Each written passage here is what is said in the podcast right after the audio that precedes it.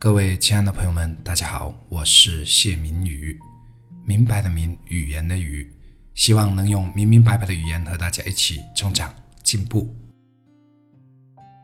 我是一名名副其实的从负基础开始起步的主播。我先说说我经常自嘲的普通话，以让大家理解什么叫做负基础。我读初中的时候都没有说过普通话。到高中时，因为同学都是同县的，所以平时交流用的仍然是家乡话。这个时候拼音早就不学了，口音也基本形成了。后来到广州读书，这下终于可以好好说普通话了吧？不是的，因为我在广州读书的阶段，一半讲的都是广东话，所以呢，我普通话的基础是很薄弱的。没有经过专业的学习，如果我没记错的话，连小学教我们拼音的老师，他自己的普通话讲的都不好。在我专辑录到二十多期的时候，我都没有收到一个评论或者留言，也几乎没有人关注订阅。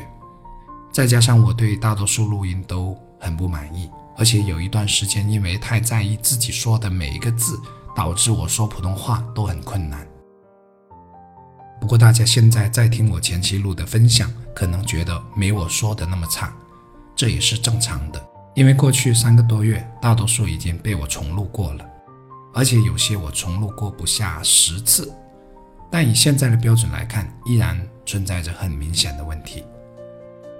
我这个人性格有过于追求完美的特点，所以刚开始录的时候会特别纠结。容不了任何的瑕疵，再加上我当时还不懂处理声音波形，所以呢，就算发现一个字说的不太清楚，我都要整个重录，所以呢，就出现了三分钟分享三十个小时都没有录好的记录。这是因为我对自己的要求太高，高到已经超出了自己的能力水平。可正因为宁愿不做，要么就做最好的高要求。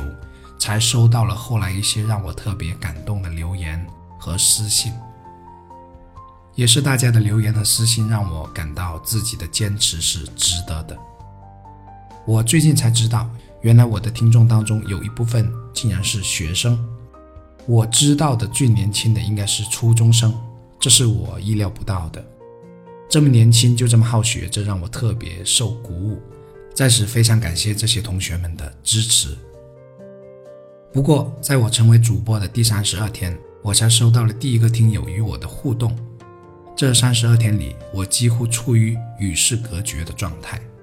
有时心里会问自己：这到底是干嘛？值得吗？值得花这么大的精力和时间吗？今天是我成为主播的第一百四十七天，很开心的是，我看到了自己的进步。虽然我现在的普通话仍然讲得不太标准。但我已经可以很轻松地录完每一期分享了。自从学会了编辑声音波形，就再也没有发生因为一个字没说清楚而全盘重录的事情了。和过去三分钟分享都要录三四个小时的水平相比，我终于体会到了何谓轻松自如。后来我想，如果我起步时没有付出那样的心力，我是否能有现在的轻松自如呢？如果我一开始对自己就没有那么高的要求，我还能取得后来的进步吗？答案是很显然的，不能。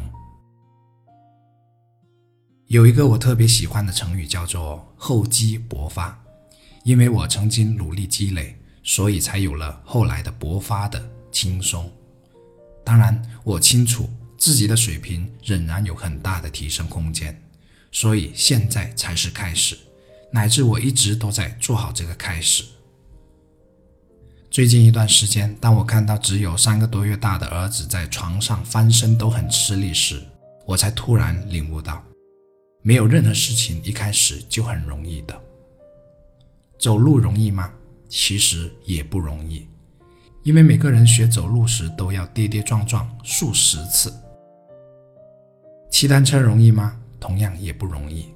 没有人可以第一次坐上单车就可以轻松的学会平衡并骑着走的，尤其像我这种比较笨手笨脚的人，需要经过摔倒数十次才能学会骑单车。说话容易吗？不容易。我们每个人都要经过很长的时间不断聆听，才逐渐学会了开口说话，然后再经过几年时间，才能相对比较完整的并清楚的说完一句话。是的，朋友们，其实没有任何事情一开始就简简单单的。从小到大，几乎没有一件事情能仅凭一次的尝试就可以学会的。在我录音的一百多天里，除了为自己的进步而高兴之外，我更为我的状态的改善而兴奋。在一百多期的录音过程中，我发现自己的很多正思维重新被唤醒、被激活、被强化，所以我每一天的状态都基本很好，最起码比之前的要好很多。这是意外的收获。我原以为只需要把脑海里的东西分享出来就完事了，想不到对自己来说也是一种受教育的过程。我不断地问自己有没有言行一致的践行我分享给大家的思想理念。我发现自己没有践行多少，可我也发现，因为这段时间的录音，使我更靠近了这些充满正能量的思想理念。我期望这个世界。有更多人成为那样的人，将人生过得更加美满幸福，并使自己的生命绽放得更加美丽动人的人。今天我主要给大家分享的理念，也是大家所熟悉的道理：凡事开头难，好的开始是成功的一半。